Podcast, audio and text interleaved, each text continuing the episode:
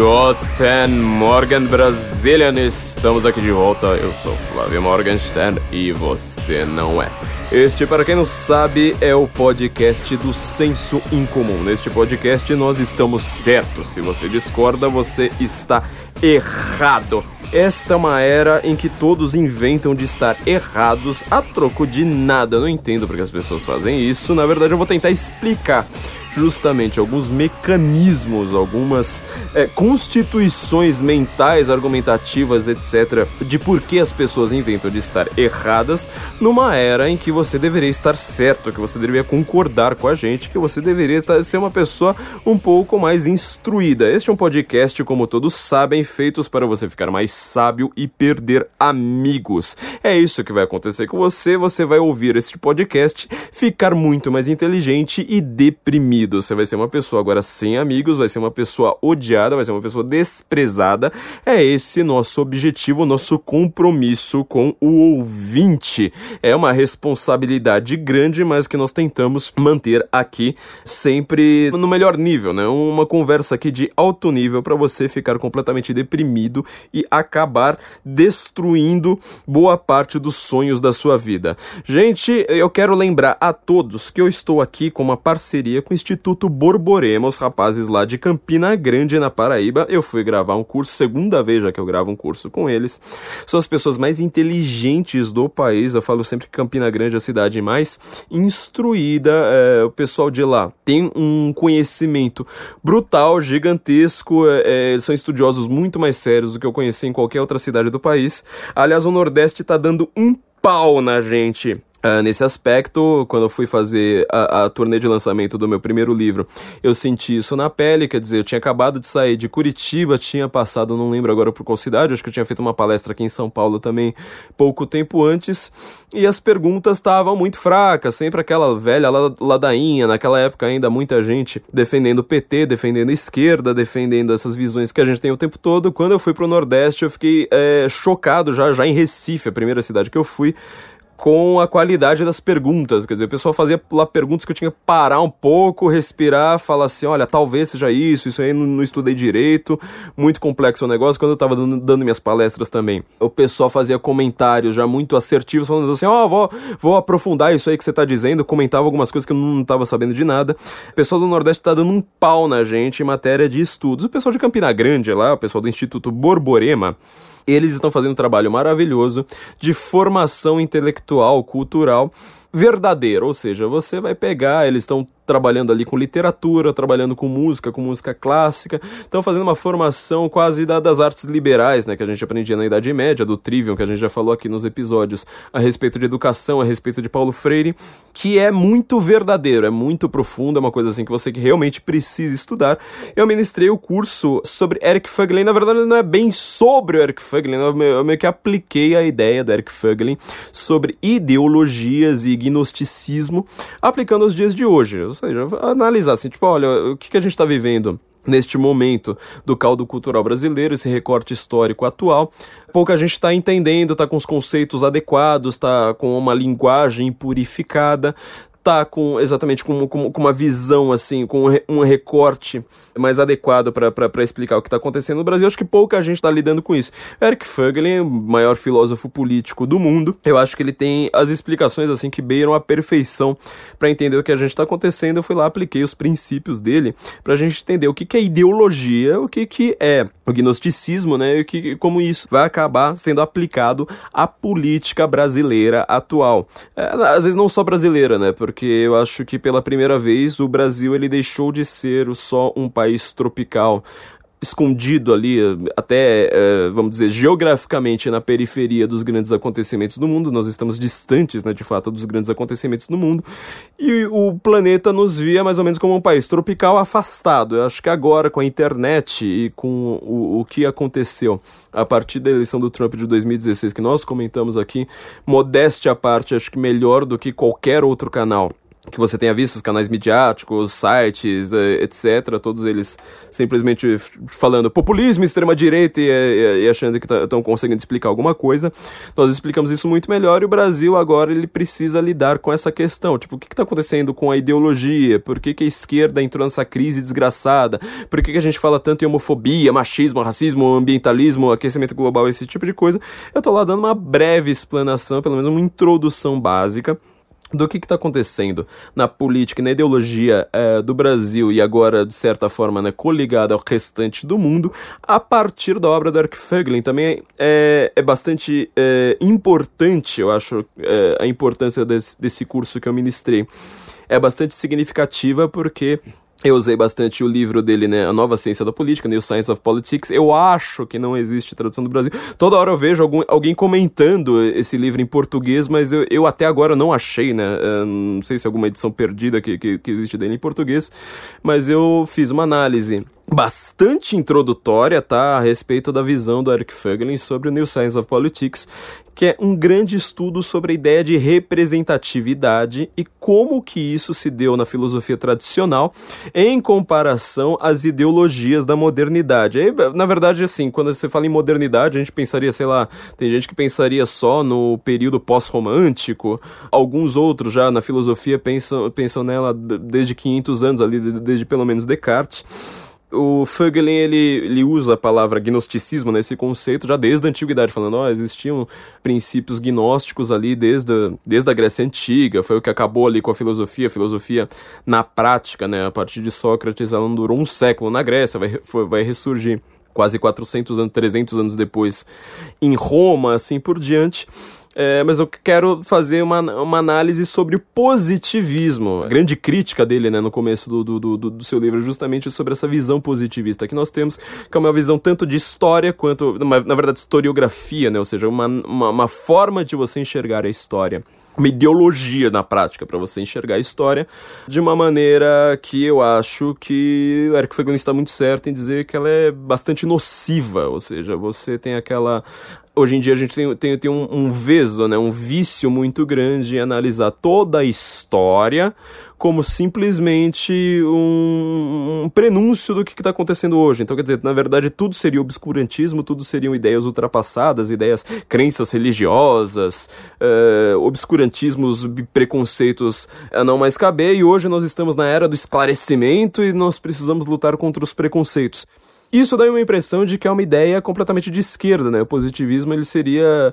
Se, aliás, se nós formos analisar essa visão histórica, dá a impressão que ela é simplesmente uma questão da esquerda, né? Do materialismo histórico dialético. Aliás, nós temos aqui um episódio inteiro falando sobre Marx, né? Deturpar o Marx de novo, que nós analisamos o, a, a visão do Marx a partir do filósofo italiano Benedetto Croce, isso já é um erro da esquerda, só que isso não é uma coisa delimitada apenas à esquerda, né? Boa parte dos positivistas, eles não tinham tanta ligação assim com o marxismo, aliás, vários deles eram extremamente críticos desses, desses, destes movimentos, e o que é bastante importante neste ano, a partir deste ano, pelo menos no Brasil, é o seguinte, o positivismo é ideologia, pouca gente sabe, do exército brasileiro, das forças armadas brasileiras, tá?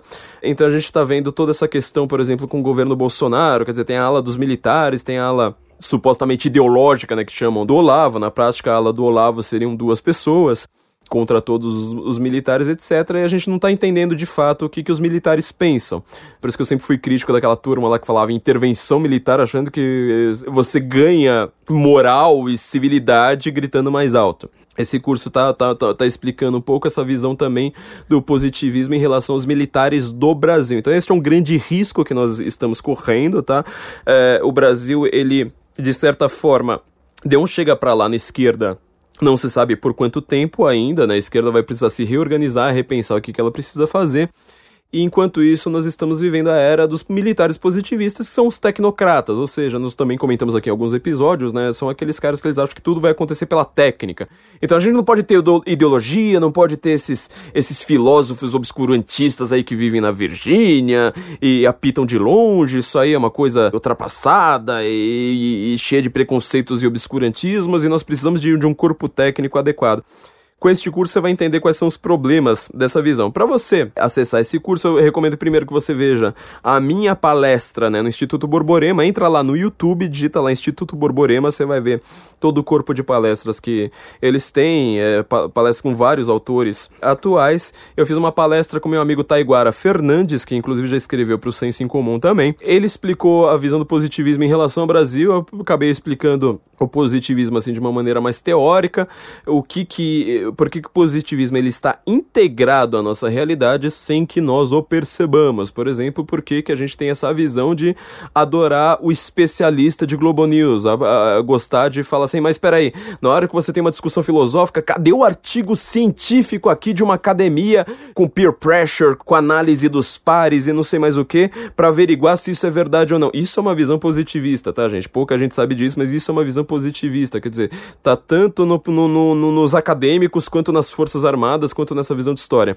É, então vejam essas duas palestras, tá? A minha e do Taiguara, vai estar tá lá facinho lá para vocês verem. E entra lá no institutoborborema.com.br além de diversos outros cursos com Rafael Nogueira, uh, Francisco Scorsin, Flávio Gordon, todos eles têm este meu curso explicando essa visão, tá, para vocês do Brasil. Gente, eu queria comentar sobre um problema hoje, tá, é, que eu notei nos últimos tempos né, na, na internet, tá rolando na internet, sobre essa nova forma de organização, vamos dizer assim, do que, que tá, ou na verdade de desorganização organizada, não caos organizado como muito, muitos autores falam, que está agora gerando um grande problema, inclusive jurídico para o Brasil. Agora estão pensando em criar, já, já, já vão criar a CPI das fake news, quer dizer, você precisa agora. Você acha até bonito o Estado determinando o que é verdade ou não. Eu nunca imaginei que isso pudesse acontecer, mas na hora que fala assim, não, CPI das fake news, todo mundo acha bonito, né? Fala assim, não, precisamos acabar com as fake news, precisamos de uma autoridade central que determine o que é verdade, né? Quid est veritas.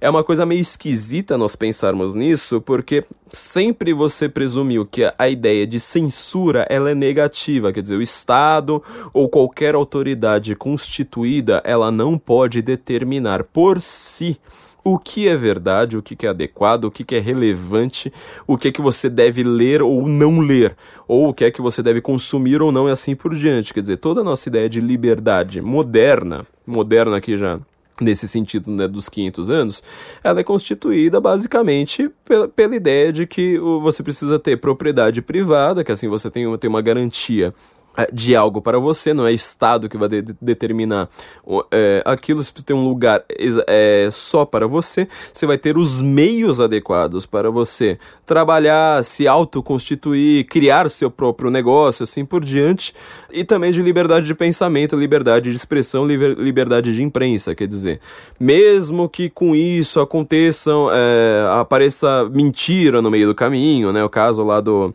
meu caso famoso no Pânico, né, quando, quando eu mostrei pro, pro, pro Ronald Hughes o, o, livro Areopagita, né, do John Milton, que é justamente uma advogando a liberdade de, de, de, expressão na Inglaterra, criado por uma monarquia, né, pouca gente se, se lembra disso, foi num período monárquico que veio liberdade de expressão, então não vem falar assim, ah, democracia é liberdade de expressão, tá, tá tudo errado, não tem nada a ver uma coisa com a outra.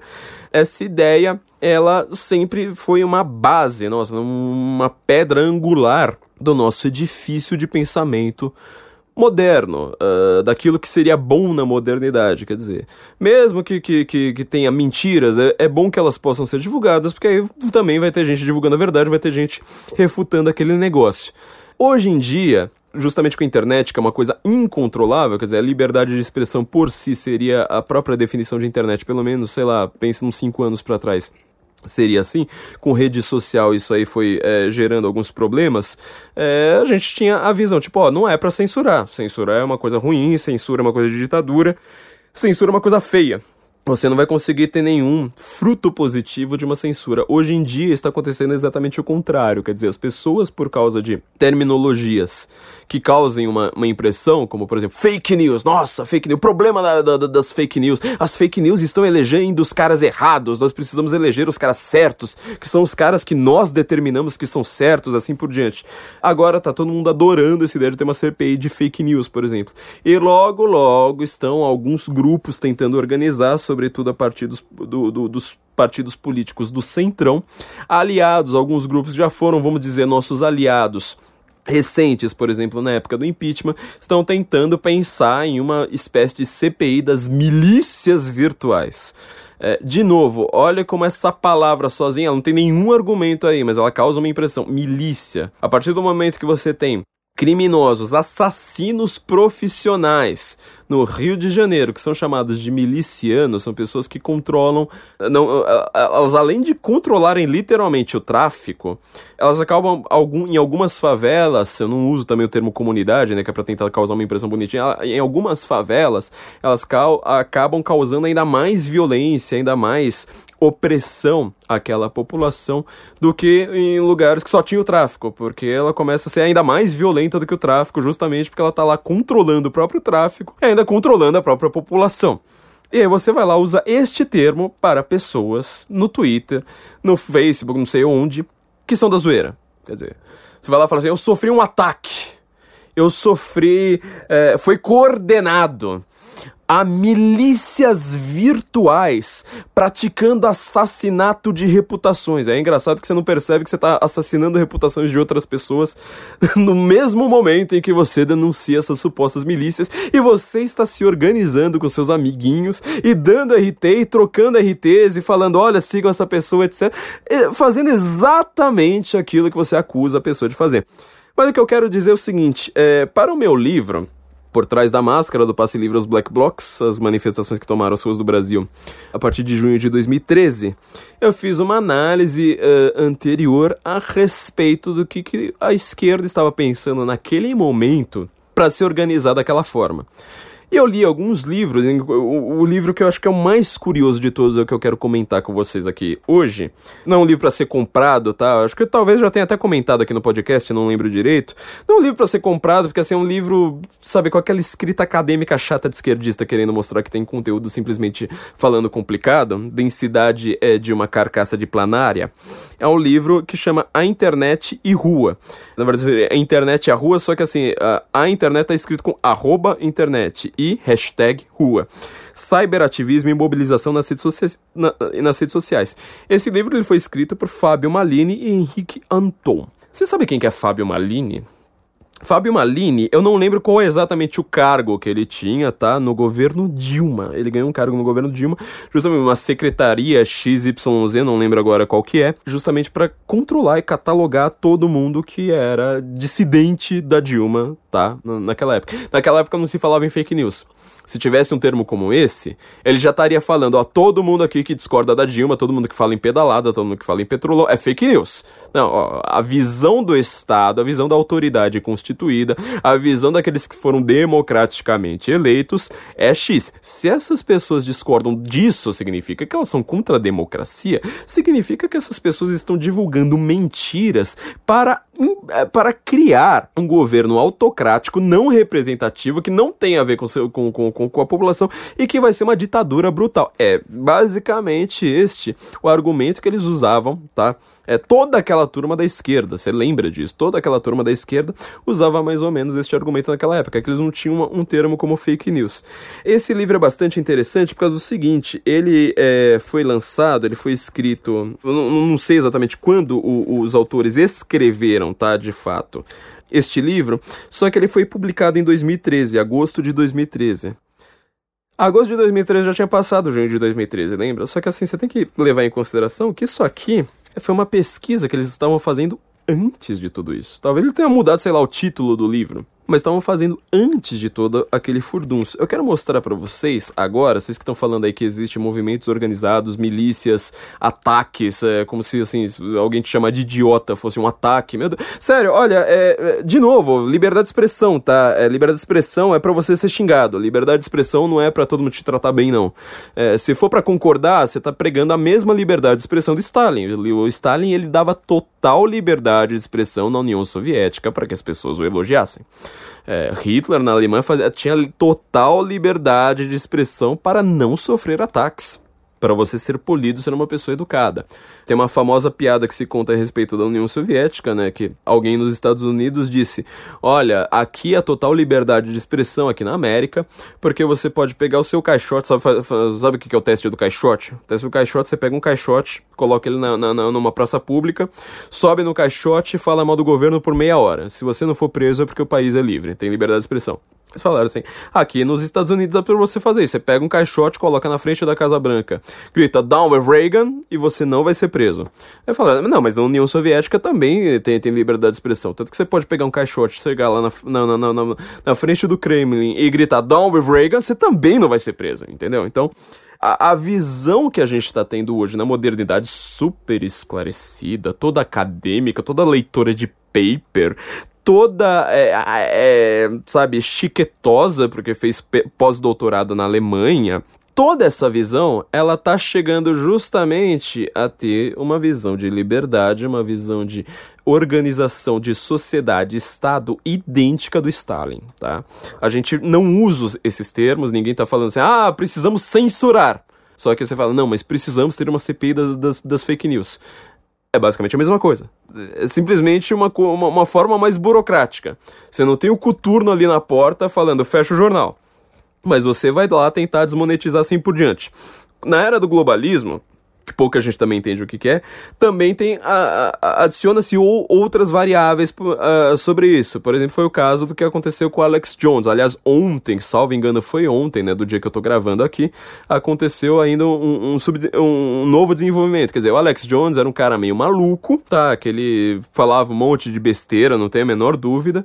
Mas ele tinha um site lá que, enfim, se você gosta de maluquice, se você gosta de besteira, você vai lá e vê aquele negócio. No meio das suas análises, ele acabava dando voz para muita gente, não das suas análises, né, mas no seu site ali que chama justamente Infowars, ele acabava dando voz para muita gente que não estava sendo tão vista é, e que tinha análises realmente muito mais interessantes. Eu não gosto muito do Alex Jones, sobretudo porque ele tem, é, não contente né, em, ter as suas teorias da conspiração e acreditar em algumas maluquices, alguns dos autores que ele é, bebe da fonte são autores que eu não recomendo exatamente para a direita, para não ser caras assim extremamente críticos da esquerda ocidental, mas eles não são exatamente caras muito, sabe, que batem muito bem.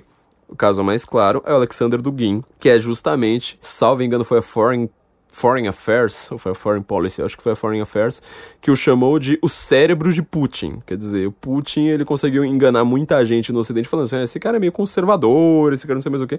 É um stalinista, tá? Um cara que brinda pro, pro, pro Stalin nos seus encontros ali no Putin, etc.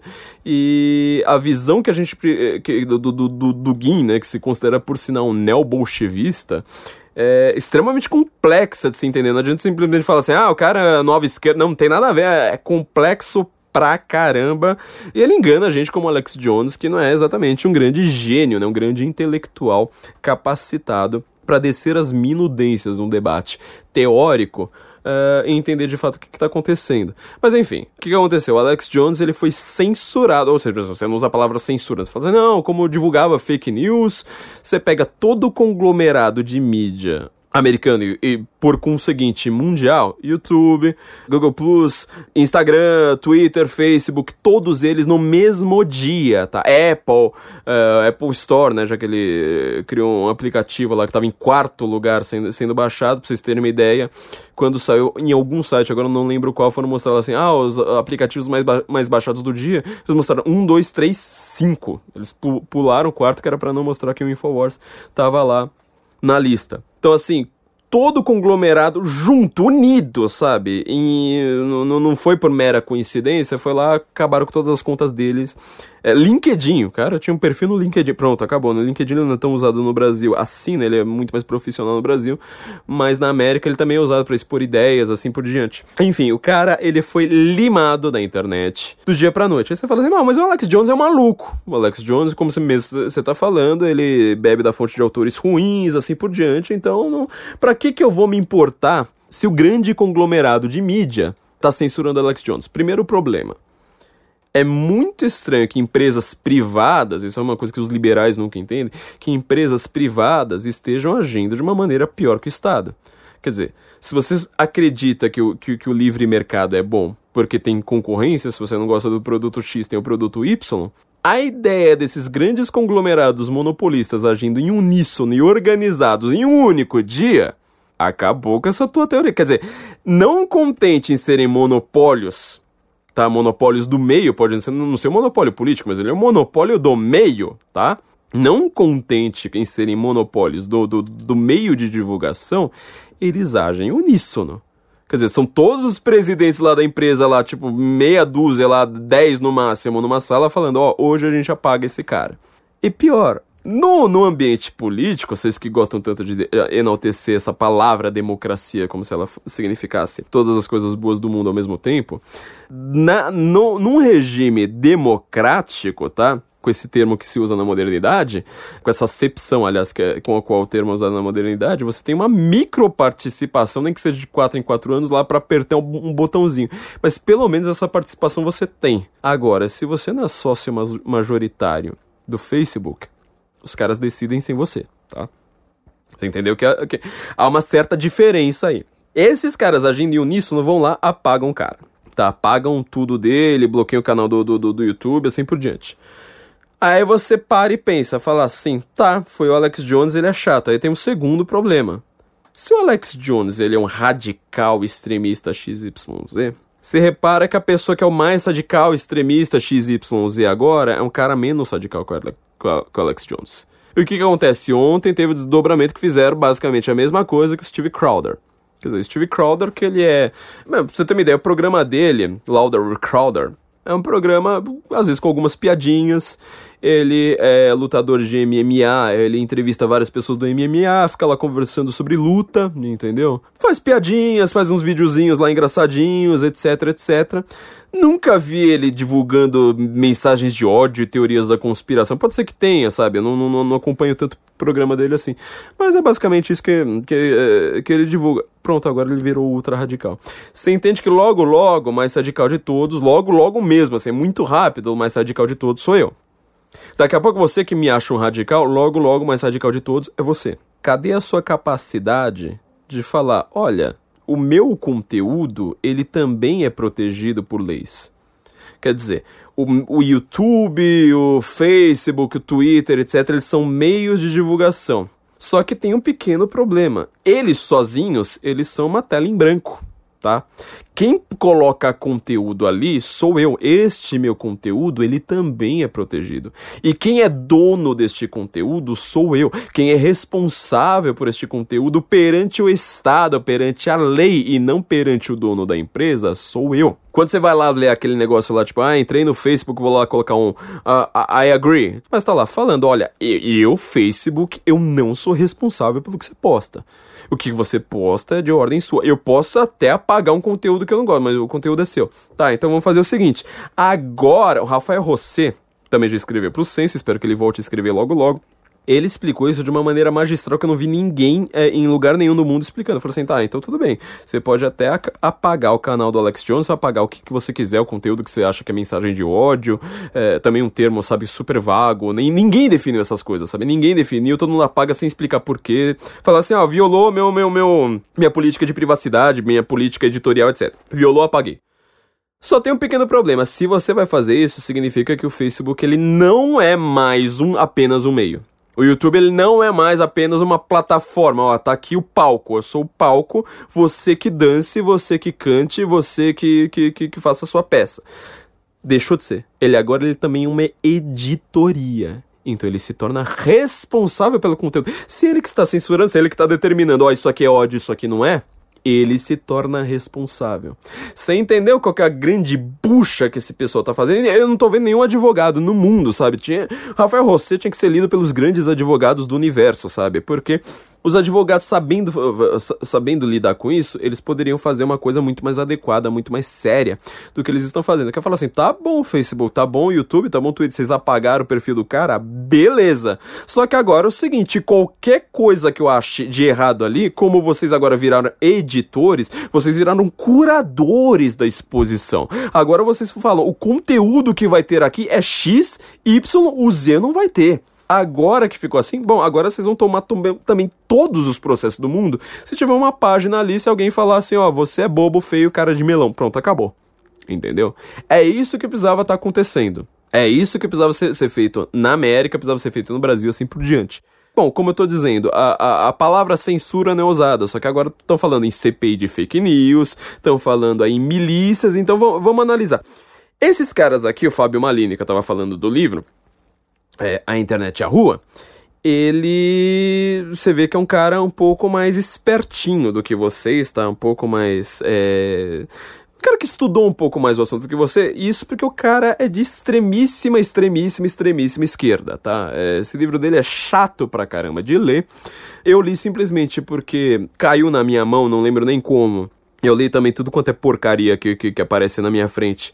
E era tema do livro que eu tava escrevendo, quer dizer, eu falei assim, não, eu preciso analisar, para analisar as manifestações do Brasil, preciso analisar o que, que, tá, o que, que tá acontecendo na internet, preciso analisar a história da esquerda no Brasil, pelo menos no, nos últimos, vamos dizer, 20 anos, e sobretudo os movimentos de rua no Brasil nesse tempo. Que ele. Eu não vi nenhum livro que falasse disso, sabe? Alguns apareceram mais ou menos concomitantes ao meu. Teve um até que apareceu enquanto que meu livro estava sendo editado, tá? Um livro, ele demora quase quatro meses para ser editado depois que, você manda, por isso que eu falo assim, esse livro ele anterior aos protestos, tá? Esse livro do Fabio Malini. Nenhum foi útil, tá? Eu simplesmente olhei lá e falei assim, mano, não dá nem para citar uma frase a mais, mandar ela correndo, ó, oh, coloca essa frase aqui lá. Não, não tinha nada, era, era tudo um monte de bobagem. Tive que analisar também o que é democracia, né? No livro eu comento bastante disso, o que é essa democracia de rua, essa democracia da multidão. Há vários autores analisando isso ultimamente, sobretudo, por exemplo, o italiano Antonio Negri. O Olavo fala que ele é o, o esquerdista mais inteligente do mundo, né? Que falou assim, irmão, o cara, ele chegou à mesma conclusão que eu, que eu escrevi no Jardim das Aflições só cinco anos depois de mim. Então o cara é um gênio, né? Enfim. Aliás, citado nesse livro aqui do Fábio Malini. Então, assim, era uma gama de assuntos. Tive que analisar a história dos Black Blocs, que os Black Blocs surgiram na Alemanha, mas o lugar mais uh, onde que eles são mais fortes é em Montreal, no Canadá. Lá existe uma cultura dos Black Blocs grande. Tive que analisar uma gama uh, uh, de assuntos bastante vasta. Este livro aqui foi um dos primeiros que eu, que, que, que eu usei. Eu queria aqui comentar algumas coisas para vocês, já que eu, eu, realmente não recomendo que vocês leiam, tá? O livro é muito ruim mesmo, mas eu quero mostrar para vocês que a esquerda, ela tem alguma teoria, tá? Um substrato, uma discussão intelectual que eles fizeram, uma análise, uma estratégia, um pensamento, tipo, vamos tentar aqui, não deu certo, vamos tentar ali, não deu certo para fazer o que eles fizeram. Lembra da, da, época da blogosfera progressista, que apareceu o Temer, a única coisa boa que o Temer fez foi cortar a verba dessa turma. Você lembra daqueles sites que eles pareciam mandar no Brasil, tipo Brasil 247, Diário do Centro do Mundo, é, não lembro lá, Conversa Fiada. Meu, quem que lembra disso hoje, sabe? Quem que lembra? Quem que lê esses caras? Luiz Nassif. Não lembro mais nem o site do Luiz, do, do Luiz Nassif. Sendo que a gente passou anos tendo que falar assim, ó, oh, a blogosfera progressista tá organizando coisas aqui. Eu era uma das poucas vozes naquele tempo que tava lá denunciando esses caras, falando, ó, oh, isso aqui é uma bobada. Carta maior, tinha um carta maior. Agora, você vê, todo mundo quase man mandando embora. Carta Capital, a própria revista Carta Capital, que era física, é, acho que é física ainda, sei lá. Praticamente ela sumiu do debate, entendeu? Ela pode ir lá falar assim, ó, oh, Bolsonaro é nazista, mas nem o Bolsonaro vai querer saber daquele negócio, nem, ninguém tá nem aí. Então, assim, eles tinham uma organização para eles terem feito junho de 2013. Quando agora aparece essa turma falando, ah, existem milícias virtuais, existe gangue do Vaporwave, existe, sei lá, inventa aí um monte, um monte de bobagem, fala, ah, foi atacado na internet sistematicamente, porque três pessoas no intervalo ali de mais ou menos quatro semanas usaram a mesma palavra, falaram que eu sou um idiota. Vamos ver se isso aí bate, vamos ver o que, que é uma análise, o que, que alguém, sabe, fazendo uma análise. É só análise de esquerda, tá, gente? É só análise de extrema esquerda. E eu falo extrema esquerda aqui sem medo, porque são pessoas assim que falam assim: não, eu quero derrubar a ordem capitalista. Não é um reformista. O Sakamoto, que eu já acho um cara de extrema esquerda, ele fala assim: não, eu sou reformista, eu quero capitalismo existindo, mas cheio de reformas. Quer dizer, você tem um capitalismo, com muitas aspas aí, extremamente controlado. Então ele já quase praticamente deixa de ser capitalismo. Mas ele quer aquele controle brutal. Mas ele não é um comunista. Essa turma aqui tá lá falando, o, o Antônio Negri, ele se considera comunista, foi, ele é membro, salvo engano, do Partido Comunista, ele foi preso.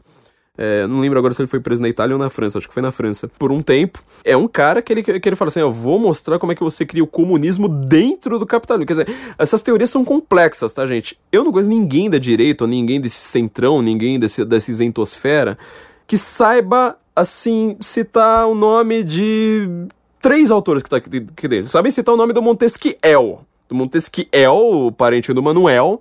Eles sabem. Isso eles sabem. É sempre que eles falam, ah, Montesquiel não é aquele cara lá da divisão de poder? Ah, então é isso e fazem esse tipo de análise completamente mongoloide, tá? É, mas eu quero saber se você consegue, tá?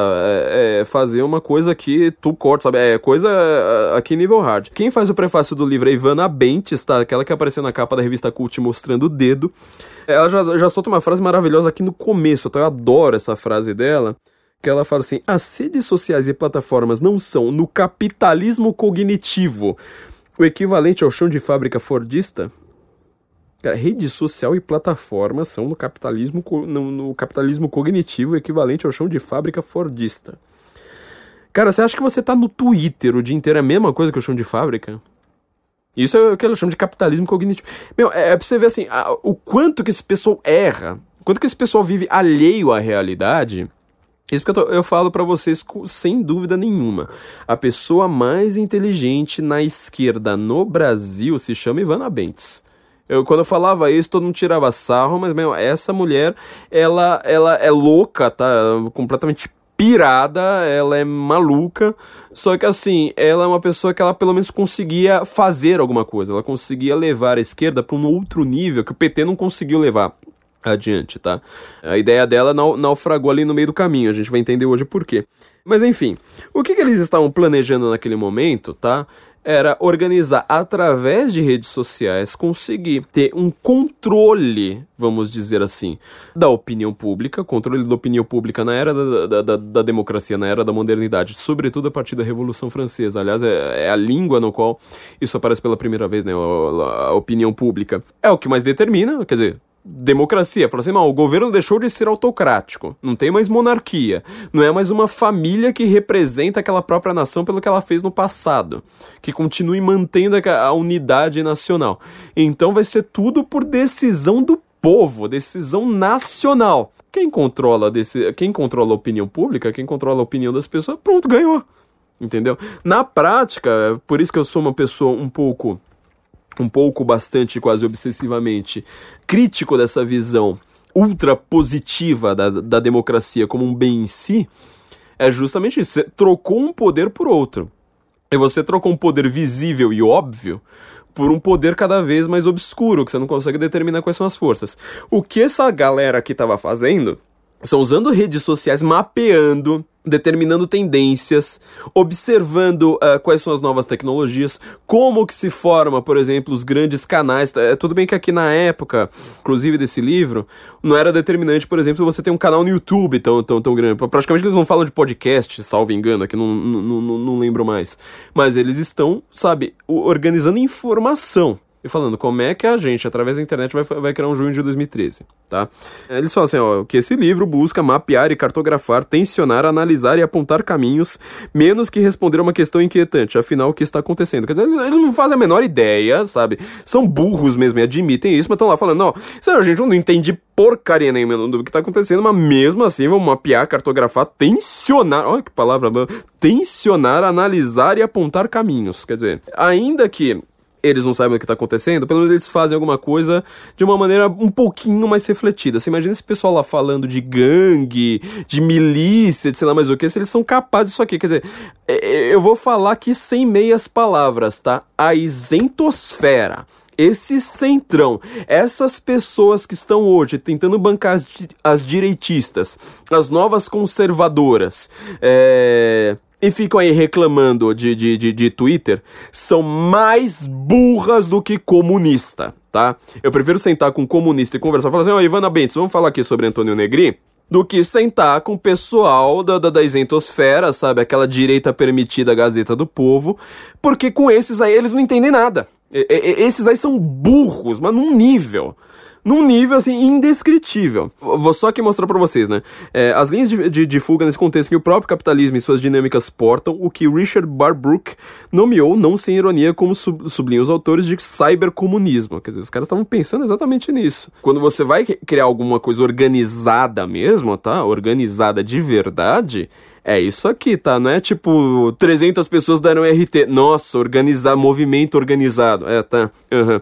Ou seja, a emergência de uma economia de abundância do compartilhamento. Ó, quem acha que, que. Ah, vamos, vamos criticar o comunismo sempre agora usando como exemplo Venezuela, ó, tá, tá vendo, né? Os caras eles já estão tá fora do eixo, não é? Não é Venezuela, não é, no, no, eles podem apoiar a Venezuela lá de longe, ela sabe? Ah, pro, pro Maduro, eles querem o MacBook, entendeu? Sai, ó, é abundância.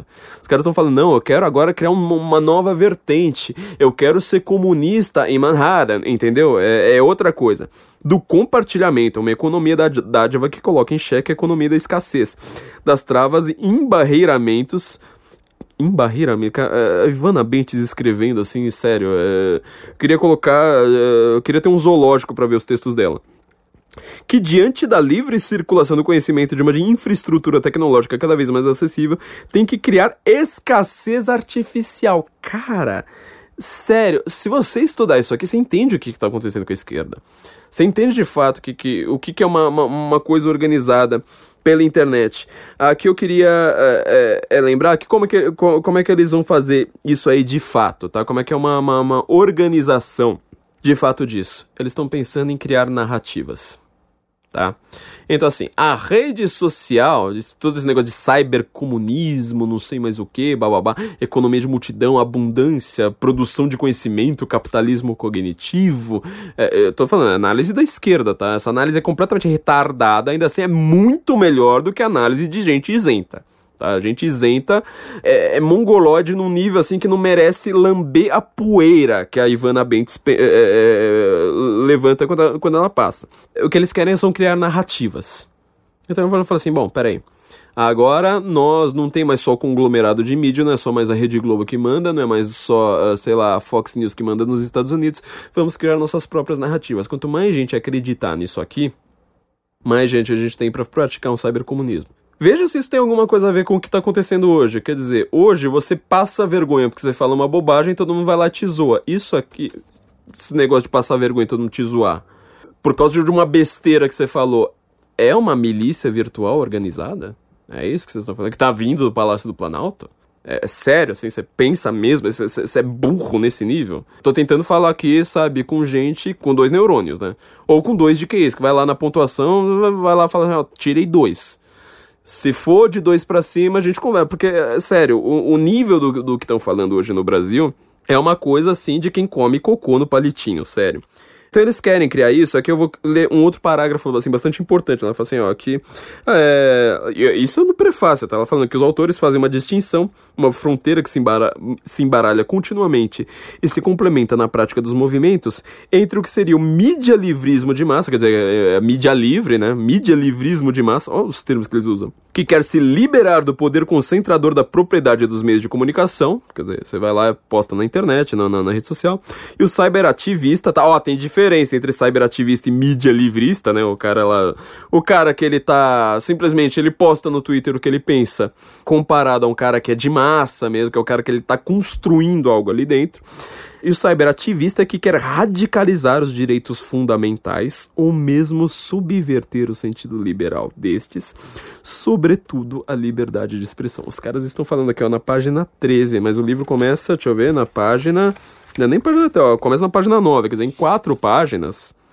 Os caras já estão lá falando, ó, pega esse negócio de, de, de, liberdade de expressão, vai lá e fala assim, eu defendo a liberdade de expressão, pra mim. Na hora que outro cara fala, ah, você é fake news, você é, é, é miliciano, você é sei lá mais o que. Você entende que, é, que essa isentosfera tá virando stalinista. Tá, é a mesma, é a mesma, mesma coisa. Isentosfera stalinista hoje é, é, é, tem o mesmo funcionamento. E como, como eu tô falando, Stalin, pelo menos, ele era mais inteligente, tá? É isso que está acontecendo. Então, quer dizer, eles estão subvertendo o sentido li é, é, liberal, de democracia liberal, dos direitos fundamentais. Tá? É, então, a ideia que. Por que, que você pega sempre essas coisas mais abstratas e indefinidas, tipo racismo, feminismo, ativismo negro, ativismo gay, não sei mais o que? Você se foca nessas coisas. Porque esquerda faz muito tempo, ela não tem um projeto de governo, um projeto de nada, que seja claro, ó, oh, eu quero, sei lá, quero construir uma universidade no Acre. Não tem, não tem. O projeto deles é justamente é subverter as coisas do liberalismo. Lembra que eu falei? O comunismo dentro do capitalismo. O cara, ele quer toda a fartura Coca-Cola, sabe? Aquela coisa lá bem de, de, de, de MPB. Não, eu quero Coca-Cola e, e revolução ao mesmo tempo. Os caras estão pregando isso, tá? Isso é uma coisa organizada pela internet. Aqui ela vai lá dar, dar, dar, os conceitos. Quem leu meu livro sabe bem disso, que eu usei no livro inteiro. Que ela vai fazer, assim, tem os conceitos de guerra de controle, cyber war, tá? É, por que, que ela traduz como o, o cyber? Por que, que ela traduz como controle? É bastante interessante isso, porque isso foi sobretudo a partir da, da, da, Primeira Guerra do Golfo. Primeiro ou segundo, agora não, não, Esqueci agora. Mas a partir da Guerra do Golfo, você começa a usar uma coisa que, que, que aliás, o, o general romano Fabiano, né, que já era o socialismo fabiano, ele percebeu isso muito bem. É, você tá lutando num deserto, um deserto que você não conhece, um deserto que você, tipo, anda dois metros, seu sinal de rádio para de funcionar, você tá ferrado. Então, assim, apesar de você ter um potencial bélico muito maior, você tá em desvantagem. Tá? Lembra o que aconteceu com os Estados Unidos no Vietnã e na própria Guerra do, do Golfo e depois na Guerra do Iraque, no mesmo lugar, quer dizer, um puta toleiro desgraçado, você perde muitas vidas, gasta uma grana brutal à toa. Então, assim, a todo o seu aparato tecnológico, o lado cyber da coisa, ele vai ser usado para você destruir o meio do cara. Você não destrui mais o cara. Você vai lá e fala assim: ó, aqui tem um poço de petróleo importante. Explode. Acaba com o suprimento dele. Ó, a comida tá vindo dali. O deserto tem pouca comida. É um lugar de escassez. Destrói exatamente aquilo ali. Não precisa ficar mais agora, sabe, no front o tempo todo. Essas guerras não foram de front. Guerra de front foi a Primeira Guerra, a Segunda Guerra. Isso é uma guerra de meios tá? Então por isso que ela vai lá fala assim, ó, é a guerra do controle, quer dizer, na hora que você controla isso aqui, você controla, vamos dizer, a economia da guerra, você controla a alimentação, tudo aquilo ali, você ganha o controle daquele lugar sozinho, antes de ganhar a guerra. O general do outro lado não tá mais mandando, quem manda é você, você que vai de determinar para onde, que, pra onde que o carro vai, para onde que, que, que, as coisas vão. E de guerra em rede, net war. E ela também usa o termo, na verdade o livro futuramente vai usar, vai usar, vai usar o termo, né, aqui não tá no prefácio, que é de infowar. Eu traduzi isso como guerra de narrativa, não guerra de informação. Lembra que eu falei? Os caras querem criar uma narrativa. Eles querem falar assim: olha, sabe aquele deputado ali que, que, que tá crescendo? Ele é machista, racista, homofóbico. Tá? Isso, é uma, isso aqui não é uma narrativa. Ah, sabe aquele assessor ali do presidente? Então, ele na verdade ele não é direitista porque ele é um pirralho, ele é Robespierre e ele é supremacista branco e ele, ele morou na África do Sul, então deve ser, ter sido na época do apartheid. Isso é, é criar narrativa, tá? Então, quer dizer, primeira conclusão que eu já deixo: todo mundo que tá lá falando, olha, existe uma, uma milícia organizada, todas essas pessoas estão organizadas. A tal da milícia que eles falam, não tá. Não tá, meu filho, não tá. Você entendeu? Quer dizer, que, que, que narrativa que as pessoas estão criando na hora que elas te chamam de idiota? Você posta lá um negócio e fala assim, ah, Bolsonaro vai perder, tipo, não vai nem chegar ao segundo turno, ela vai, ah, ah, ah, que burro.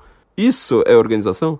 Agora, você fazer isso, se juntar com outro jornalista, se juntar com meia dúzia ali, nem, nem, nem meia dúzia de gente famosinha, que já foi famosa por algum outro detalhe, e agora tá lá jogando a sua reputação no lixo, uh, falando bobagem, isso aí não tem organização. Isso não é organização. Isso, sério, assim, vocês inverteram completamente o sentido das coisas. O que acontece, eu, eu sei, eu leio. É, tem filosofia, tem teóricos, tem, tem gente que vai lá e estuda este fenômeno. Mas assim, você vai lá, chama de milícia organizada, um negócio desorganizado. E você se organiza entre seus, eh, seus cupinchas ali, sua meia dúzia, e vai lá e fala assim: Não, agora o alvo é aquele. Isso sim é organizado, tá? Isso que é organizado. Esses conceitos são, são desenvolvidos né, por Rosenfeld e Arquila, eles são é, pesquisadores do Pentágono, tá? É, então, quer dizer, esse negócio de você desenvolver o conceito de Infowar, ou seja, uma guerra de narrativas, qual narrativa que vai ganhar, é uma coisa que o Pentágono, assim, o serviço de inteligência americanos estavam pensando desde pelo menos a Guerra do Golfo, tá? E tem um detalhe curioso nisso, que a gente precisa sempre levar em consideração, que é o seguinte, isso aqui eles desenvolveram numa época que você não tinha rede social, você não tinha internet eh, desenvolvendo. Então, quer dizer, a Infowar, ela era uma guerra de narrativa. Você tem que pensar, por exemplo, no caso de Woodstock, por exemplo, na, na, na época da Guerra do Vietnã, na década de 60, lá, 30 anos atrás. 30 anos antes disso. Que é você falar assim, olha, o governo, ele tá se apoiando nos valores do patriotismo contra o comunismo, não sei mais o que, não sei mais o que, não sei mais o que, então vamos pra guerra. Aí chega lá um festival de músicos, fala Make Love Not War, chega lá o Jimi Hendrix to toca o hino americano to com, com bombas ao fundo. Tá, então assim, é uma guerra de duas narrativas possíveis ali. Você fala assim, qual, qual delas eu vou comprar? Agora, no, na, na, na, na rede é a network, é a guerra em rede. Quer dizer, você hoje, você não tem mais duas narrativas concorrendo, tá? E elas não são verticalizadas. Quer dizer, na hora que você entra na internet, vira esse caos, vira essa, essa, essa maluquice que você não entende. Ela, inclusive, ela dá alguns exemplos bastante curiosos disso, que é, é uma narrativa sem líderes, né, uma resistência sem líderes, que, eles chamam, que é a fluência da multidão, Swarm. Isso aqui é muito importante para Antônio Negri. Eu não vou entrar muito nesse detalhe, porque isso é o que explica 2013, tá? Junho de 2013 não tinha um líder. Me fala, quem que era o líder de, de, de junho de 2013? Não era, por exemplo, uma organização tipo do Osho lá, sei lá, do, do, do Bhagwan lá, esqueci o nome daquele, daquele movimento lá que tá na série do Netflix, Wild Wild Country. Ali tem um líder, ali o cara fala assim, não, vocês vão pra lá, todo mundo vai pra lá, vem, vem pra cá, todo mundo vem pra cá. Ali não era daquele jeito. Você vê no meu, no meu livro como eu, como eu falo, às vezes, tipo, uma pessoa gritando na multidão pronto, vai todo mundo pra um lado. Daqui a pouco é outra pessoa que. Não tem, não tem. É uma resistência sem líderes. Exemplos disso, né? Rede como a do Bin Laden. Ó, ó o exemplo maravilhoso que ela É isso aqui que ela quer, que ela quer pro Brasil. É a narrativa fabulada pela rede zapatista, né? Marcos Somos Todos. Marcos, pra quem não sabe, é aquele guerrilheiro que ele sempre cobre o rosto. Então, na prática, tem até gente que, que, que, desconfia, né? Muitas vezes os caras cobrem o rosto e não consegue mais de descobrir quem é o tal, tal do Marcos, né? Isso que, é, assim que os caras vão matar a gente, assim que os caras querem implantar é, uma ditadura comunista no lugar. Assim como outras narrativas, né? Tipo, Primavera Árabe, assim por diante, né? Nessa época aquilo, o grupo Anonymous na internet, tá? O grupo Anonymous. próprio Wikileaks, né? Na época ela tava, ela tava defendendo o Wikileaks. A Revolução Árabe, 15, 15M espanhol, Occupy Wall Street, assim por diante. Só que para fazer um, um último detalhe, só que do prefácio, né? Ela fala então que estamos vendo surgir na, nas ruas uma multidão capaz de se autogovernar, tá? Como se, tipo, em junho de 2013 alguém tava se autogovernando ali, tivesse economia, tivesse autogovernar, é isso que eles chamam de autogoverno, né? Só você quebrar o orelhão. A partir de ações e proposições policêntricas distribuídas, atravessadas por poderes e potências muitas vezes em violento conflito. Ó, os caras sabem mas que constitui uma esfera pública em rede, autônoma em relação aos sistemas midiáticos e políticos tradicionais. Isso aqui realmente, você fala assim, é, que, que, que a internet tem autonomia? Tem. Eu quero saber, ela tem organização? E que emergiu e se espalhou num processo de contaminação virótica e afetiva. Afetiva é uma coisa bem importante, né? A palavra do Max Weber, né? Autoridade. Como é que chama isso? Autoridade de simpatia, né? Que você tem. Esqueci agora. Carismática, autoridade carismática processo de contaminação virótica e afetiva, instituindo e constituindo uma experiência inaugural do que poderíamos chamar de revoluções peer-to-peer. -peer ou revoluções distribuídas, em que a heterogeneidade da multidão emerge em sinergia com os processos de auto-organização, autopoieses das redes. Não dá para entender nada, né? Tipo, esse pessoal, ele, ele, eles adoram usar uns termos complicados para simplesmente falar assim: ó, oh, as pessoas estão lá e elas não se conhecem. Ah, tá, auto-organizado autopoieses. É, não, é, não é assim que funciona, a gente, a, a, gente sabe. Só que assim, o que eu tô mostrando aqui para vocês é que eles tinham uma visão do que fazer com o junho de 2013. Não deu certo, felizmente, tá? O Brasil não virou uma ditadura comunista, foi, foi o argumento do meu livro. Não deu certo. E não deu, deu certo por um argumento que uh, os direitistas quereriam me matar. Eu falei, não deu certo por causa dos black blocs. Os black blocs acabaram salvando a multidão, porque na hora que eles começam a fazer violência, a população que tá lá escudando os black blocs fala assim: peraí, isso aqui eu não gosto. Se a população tivesse se mantido nas suas, mesmo com black blocs, comprando aquela ideia de que é só uma minoria de vândalos e continuasse lá, nós estaríamos numa ditadura comunista. Vamos por mim, vamos por mim. É, lê meu livro lá que você vai entender. É, inclusive, eu mostro qual é a estratégia dele, que prédio que eles queriam atacar, etc. Quer dizer, é, tava tudo ali muito bem organizado. Tipo, ó, grita ali vai para aquele lugar, tá? Isso é organização. Isso é uma coisa pensada, citando autores, né, né, né. pra você ter uma ideia. Isso sim, sim é organização. Agora, você ser xingado na internet não é organização. O que, que, eu, o que, que eu quero dizer com isso? Vou dar um spoiler do meu livro para quem não leu.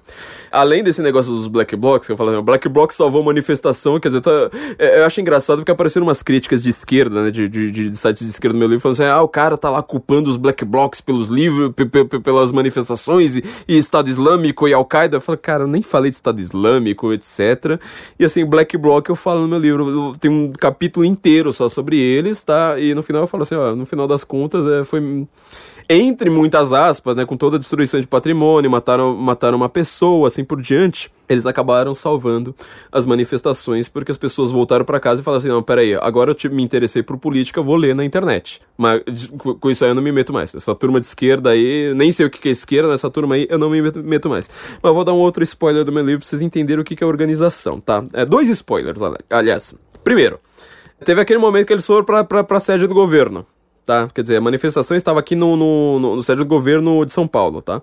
Eles estavam no Largo da Batata, aqui em Pinheiros, aqui perto de onde que eu tô, e falaram, bom, estavam é, pensando em marchar em direção à Paulista. Tinha um, um post de, de, um, de, um, perfil de esquerda, de uma menina de esquerda, Marina Moskovic, esqueci agora o sobrenome dela, em que ela fala que tava tudo muito estranho, que ela não tava entendendo. Quer dizer, se uma pessoa de esquerda tava falando isso, não, não era eu, sabe? Não é, não é meu interesse. Ela fala assim: não, a gente, obviamente, tinha que ir pra Paulista. Aí, de repente, começou a empurra, empurra, empurra, empurra, e a gente começou a ir pra sede do governo, pra passar na frente da Rede Globo. Por quê? Tá tudo muito estranho, muito esquisito, não sei mais o que. Eu fiz uma análise toda do, do, do, texto dela e mostrei. Eles queriam fazer o que, que se faz. O Ortega Gasset fala isso na Rebelião das Massas. O Elias Canetti fala isso em Massa e Poder. É, o Eric Hoffer fala disso em The True Believer, né? Acho que, salvo engano, também tem, tem uma edição em português desse livro que eu acho que é Fanáticos, alguma coisa assim. Todos eles falam, multidão, swarming, né? Vai para prédio público. Você quer destruir a autoridade. Você entendeu?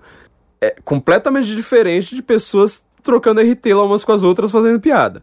Pior ainda, tá? Você quer uma outra diferenciação brutal? Essa multidão, ela vai para prédio público porque ela tem um projeto de poder, ela tem um projeto ali de derrubada da autoridade, de forçar a autoridade fisicamente a falar: "Você está em risco, meu amigo. Se você é governador do estado, você acabou de mandar a polícia para cima da gente, você está em risco." A troca de RTs ali, de interação entre tweets, ah, mas porque não sei quem, é, um desses perfis, o cara acabou virando assessor do, do Bolsonaro. Isso aí é um projeto de poder? Você tá falando que existe uma milícia organizada? Porque as pessoas trocam RT. O Twitter inteiro, ele foi feito baseado na ideia, tipo, olha, se a sua frase for legal, vai ter RT. Se seu amiguinho, amigo, você vai ter RT. Essas pessoas nem se conhecem também, tá? Só que isso não tem organização nenhuma, não tem projeto de poder. Cadê a milícia organizada? Cadê? Outra, agora você quer ver o, o, o exemplo mais chocante? Esse, uh, acho que eu terminei a terceira parte do meu livro, se eu, não, se eu não me engano. Que é a parte mais porrada ali de junho de 2013, né? Quando tava ali, sabe, adrenalina pura. Apesar do livro ser, ser, muito grande, muita gente falou assim, cara, eu li o livro muito rápido, porque ele tem uma dinâmica meio de filme de ação, né? Tipo, ó, tiro, aí a polícia surgiu em tal rua, não sei mais o que é aquilo que eu tô narrando. Teve gente que leu em três dias, tá? 600 páginas, nem gente que, que, que costuma ler bastante. Eu termino essa parte justamente contando spoiler. O que aconteceu, agora não lembro o dia exato, tá? Mas vocês podem ver lá no livro. Vocês lembram um pouco disso, né? Tava todo mundo vendo a TV naquele momento. Em Brasília, tinha uma manifestação ali ao redor do Congresso. Quer dizer, de novo você vai pro prédio público, você quer colo colocar a autoridade em risco. E isso, tá, é uma milícia organizada. E isso é uma milícia. É o caos organizado, a resistência sem líder. É isso, isso, tá. E vai pra rua. Eles fizeram, pensaram muito tempo pe pela internet e depois eles vão pra rua. Quando eles estão ao redor do Congresso, de repente era tipo 10, 11 horas da noite, já tava tarde pra caramba. Eles resolveram sair dali, fazer uma manifestação em outro prédio. Você não sabe quem foi que, que, que mandou. Eu não sei. Só que eles foram. Saíram do Congresso e foram para outro prédio. Primeiro que eles foram Ministério da Justiça, voltam lá umas quadras, aquela avenidona lá de Brasília, volta para o Ministério da Justiça. Aham. Uhum. Ministério da Justiça faria total sentido. Quer dizer, você tá lá falando, olha, eu sou uma manifestação de rua, tô aqui pedindo, sei lá, saúde, educação e etc. Eu quero ir pro Ministério da Justiça para trocar lei. Uh, uh, negativo, meu amigo. Eles viraram pra, pra, pra, pra esquerda, só me, só me engano, tem uma péssima visão de, de Brasília. Foram pro Ministério das Relações Exteriores, o Itamaraty. Que que Itamaraty que cuida das coisas outremé, quer dizer, é uma coisa que assim, é para quem tá. É, lida justamente com, com fora do Brasil. Tinha a ver com uma manifestação do Brasil. Você para pra pensar nisso? Aí você vai entender o que é uma milícia organizada. O Itamaraty, meu amigo, ao contrário do, do, do Ministério da Justiça, ao contrário da, da casa de. Não lembro nem quem, quem, era o deputado lá que queriam arrancar o couro lá na época. Falaram muito Feliciano, né? Mas uh, não lembro nem quem era o presidente da Câmara na época. Ao contrário do Ministério da Justiça, o Itamaraty, como ele lida com, com, com as questões internacionais, quem cuida dele são as Forças Armadas. Você imagina agora, em junho de 2013, tá? Se alguém fosse lá, desse uma pedrada naquele, num, num, num daqueles vidros. E quem fosse lá empurrar o carinha pra falar assim, ó, você não pode quebrar esse vidro, ao invés de ser polícia militar, ao invés de ser cavalaria, ao invés de ser é, a infantaria, é um membro das Forças Armadas. Lembra do caldo cultural em junho de 2013? Tava todo mundo contra Estado, contra eh, os militares. Ah, essa coisa horrível. Era a narrativa de esquerda, tá? Que eles estudaram por 20 anos como fazer em rede, é que tomava conta do Brasil naquela época. Você imagina se alguém das Forças Armadas desse um empurrão num desses caras. Eu sei que quem tava lá cuidando daquele prédio a ordem era tipo, meu, cuida desses vidros com corpo. Mas assim, não encosta em ninguém, porque na hora que encostar, eles vão falar assim: olha, estamos sendo agredidos pelas Forças Armadas, nós somos os comunistas, nós somos uns coitadinhos nós estamos sendo agredidos de novo. Voltou a ditadura, voltou completamente a ditadura agora brutal, a ditadura que tá, tá, brutal. Nós vamos agora trocar o governo Dilma, que por sinal nós somos a favor, mas nós vamos trocar um governo Dilma por um governo provisório para agora acabar de vez com qualquer força anticomunista do Brasil. Você entende que um Trotsky da vida, que um Lenin da vida, o tudo que eles escreveram nunca foi como ganhar eleições foi sempre como fazer agitação de massa, tomando prédio público, se, se pintando de coitadinho e falando: bom, agora no dia seguinte a gente vai enxamear esse negócio aqui. Política das multidões, meu amigo, tá vendo? Ó, tem coisa que você não leu, tem coisa que você não leu. O cara que você acha o gênio da estratégia política, do, do, do como é que ele fala? É, guerra política cara que acha que ele leu Chantal Mouffe e sei lá mais o que. Ele não entende umas imbecilidades dessas, tá? E tá lá agora, sabe, um cara que, que já foi acusado de fake news, tá lá agora organizando uma milícia para perseguir os milicianos virtuais, tá? O que, que eu quero falar com vocês aqui, que é muito importante, assim, isso é, eu, eu tô comparando, tá, de fato, o que, que é algo organizado, tá? Algo feito em rede, organizado, com algo que, que, que não é Ah, só, só esqueci de, de, uma coisa, né? Falou assim, ó. Processos disruptivos capazes de passar de forma inesperada de um medo ou euforia difusos. Tá rolando medo ou euforia difusos na rede? Tá rolando?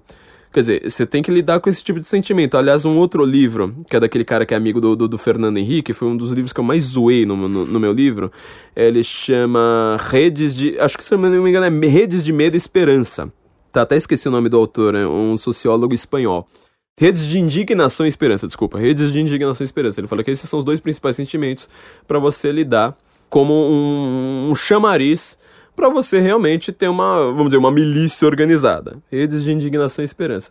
Só tem um pequeno problema, né? Ele vai lá no livro, ele vai falar assim: "Não, aqui, olha que lindo Occupy Wall Street, olha que lindo o 15M espanhol, os protestos dos estudantes no Chile, a Primavera Árabe". Ele vai falar assim: "Ah, a Primavera Árabe é tão boa que você derrubou o Mubarak, colocou a Irmandade Muçulmana no lugar. A Irmandade Muçulmana conseguiu provar perfeitamente que democracia e islamismo podem conviver.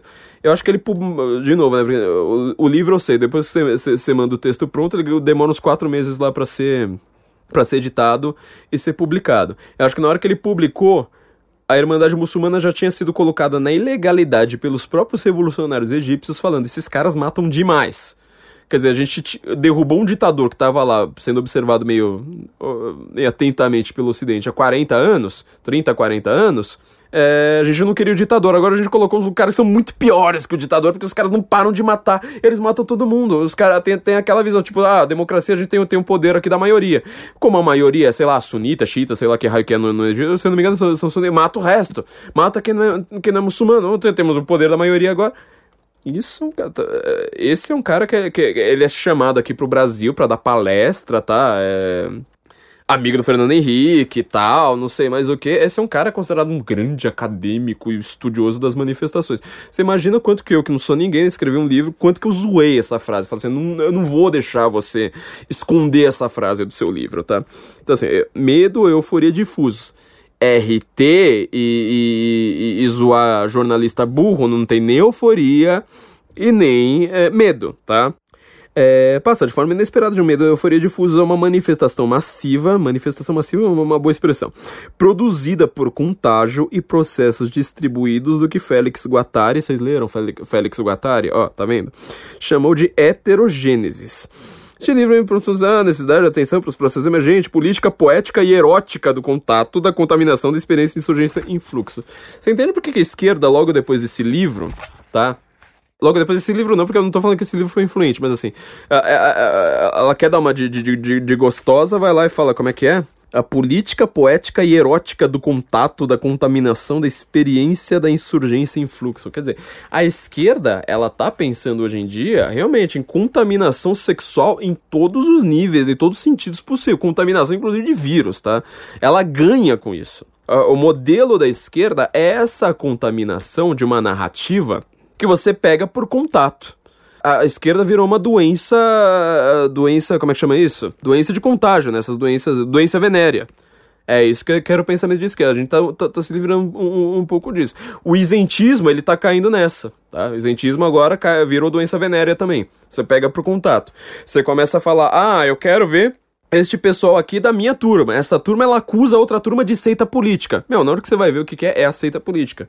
Inclusive tem lá, essa é até mais liderada. Fala, você precisa dar RT nesse cara, nesse cara, nesse cara, esse, o resto não. Você, ao invés de aumentar a sua quantidade de conhecimento, você fala, não, eu só posso ler isso aqui. Você vira uma seita. Justamente na hora que você acusa os outros de serem uma seita. Vê se eu virei seita, cara. Olha o tanto de autor que eu leio, tá? Um monte de gente de que eu discordo que eu leio. Vê se esses caras aí da isentosfera faz, fazem uma coisa dessas, tá? Vê se os caras pegaram algum, alguma coisa para ler. E outra coisa, tem que lembrar, ó, a mulher fala até de poética política erótica. Você vê que é, tudo vira uma coisa mais tribal. Você deixa de ser aquele negócio que eu vivo falando no, no, podcast, nos vídeos, etc., de que, por exemplo, a visão do cristianismo é de uma, de uma religião e aí de uma visão de mundo, inclu, incluindo, de um, de um modo de ser, de um modo de experimentar a realidade que é evangélico, ou seja, que é evangelizador. Evangélico não significa reforma protestante, tá? A igreja católica vale mesmo. Tem um evangelho, é uma coisa que você convence alguém daquilo. Você fala assim, você pode ser cristão mesmo sem ter tido antepassados dos judeus. Assim por diante. Você não precisa ter um processo de conversão que envolve fazer parte de uma das doze tribos. Não, você tem aquilo ali, é simplesmente argumentar colocar dentro do seu coração e vai para frente. É universal, pode ser para qualquer uma das nações. Isso é uma coisa universal, sabe? Igreja católica, igreja universal, tem o mesmo nome, né? Católico significa universal. Para o modo do, da tribo. Quer dizer, a minha tribo diz isso, o resto é seita. A minha tribo diz aquilo, o resto é radicalismo. A minha tribo diz tal coisa, o resto eu não devo, ah, eu não devo ler, são todos perigosíssimos membros da alt-right, da extrema direita. Você entende como é que faz? Esquerda, enquanto está lá falando de política po eh, poética, política erótica, quer dizer, a esquerda ela volta também ao, ao, ao, tribalismo, o mais primitivista, né? Quer dizer, a esquerda ultimamente ela entrou na fase anal. Você lembra como é que era a esquerda? Entra lá no Catraca Livre pra você ver as exposições que eles se comem tudo que a esquerdista vê já quer enfiar no cu. Não dá. A, a, esquerda tá na fase anal mais brutal. Quer dizer, fiz até a, a resenha da resenha do Catraca Livre, que eles falam: não, tem que ver exposição aqui de dois artistas. A primeira chama sei lá o que. Eles vão lá e colocam uma garrafa e enfia no cu. Fala, puta, meu, que coisa interessante. A segunda chama tomar no cu. Eles vão lá, pegam gelo e enfia no cu. Fala, Pô, depois de enfiar no cu, o cara vai lá e enfia outra coisa no cu. É, porque tem lá uma, uma crítica à sociedade capitalista para ah, tá bom, meu, é isso. É para isso que vocês servem, é para enfiar coisa no cu. E enfim, é isso que vocês estão querendo fazer. A isentosfera tá, tá, tá, tá chegando basicamente no mesmo, no mesmo lugar, né? Ó, a, a crítica que eles fazem, né, é é a mídia tradicional. A mídia tradicional era entendida pela esquerda como uma mídia conservadora, tá? Então, assim, você vê a Rede Globo, o que, que a, a, esquerda fala da Rede Globo? Ela falava que ela era conservadora porque apoiou a ditadura lá em 1900 e, sei lá, hum, não lembro nem quando foi o editorial do, do, do Roberto Marinho, que ele fala, não, é para restabelecer a democracia, tem que ser de 64, então. Mas eles entendem que a Rede Globo é conservadora, tá? É tipo ultra conservadora, direitista, família, Deus, tradição, bons costumes, etc. O que, que o esquerdista pensa? O que, que tá na novela Malhação é a mesma coisa, tá? Todo ator da Globo pensa exatamente como esquerdista. Então, assim, ó, isso aí seria uma. É, o que, eles querem com essa, esse mídia li, essa mídia livre, né? Mídia livre. Na época eles achavam que, que eles iriam dominar. No final das contas, quem dominou foram os conservadores. Nós hoje, né? Nós, nós hoje somos a mídia livre, a mídia independente, mas o que eles queriam? uma liberação da concepção do homem mediatizado e a sua subsunção às estratégias de especularização de massa, tão bem caracterizada por Guy Debord. Eu não sei pronunciar o nome dele, tá? Mas enfim, é gente da escola de comunicação que, assim, você não vai entrar numa faculdade de comunicação sem esses caras. É, e eu tô vendo jornalista falando que tem uma, uma milícia organizada. O mídia livrista é o hacker das narrativas, quer dizer, um cara que ele precisa criar narrativas para as pessoas acreditarem. Ninguém tá criando narrativa, não tem começo, meio e fim. Quando você zoa o jornalista, quando nessa gangue da, da vovó Mafalda, nesse, nesse, nesse novo uh, meio de zoar jornalista, já você fala, existe uma seita política, a ordem tá vindo do Planalto, não sei mais o que isso é uma narrativa. Isso é organizar. Meu, você não consegue perceber que tudo que você está acusando só vale para você e não vale para acusado? O mídia livrista é o hacker das narrativas, um tipo de sujeito que produz continuamente narrativas sobre acontecimentos sociais que distam das visões editadas pelos jornais, canais de TV, emissores de rádio, blá, blá, blá, Em muitos momentos, esses hackers captam a dimensão hype de uma notícia para lhe dar um outro valor, um outro significado, uma outra percepção. Cara, pega uma anta, como esse, esse, esse estrategista aí de guerra política, vê se esse imbecil, sabe, esse cara assim, é, é burro que isso é uma porta, se ele não tá fazendo justamente, quer dizer, ele pega uma narrativa e fala assim, não, vocês não estão vendo de fato o que é que tá acontecendo. Eu vou produzir uma narrativa aqui para dizer algo e a gente vai lá, faz um monte de gente acreditar que assim, eu, eu já vi os vídeos dele no YouTube, é um negócio assim de. é triste, assim, sabe? Eu, eu me sinto vendo uma, uma, uma criança no farol, uma criança no farol pedindo, tentando vender bala, assim, correndo lá descalço com, com, com, chinelinho feio, porque, meu, o vídeo do cara tem 300, 300 visualizações, isso porque ele tem patrocínio de um grande jornal, sabe, tá dentro de um grande jornal, tem toda uma produção, sabe, que a gente aqui se mata para tentar ter, e o cara tem 300 visualizações depois de dois dias.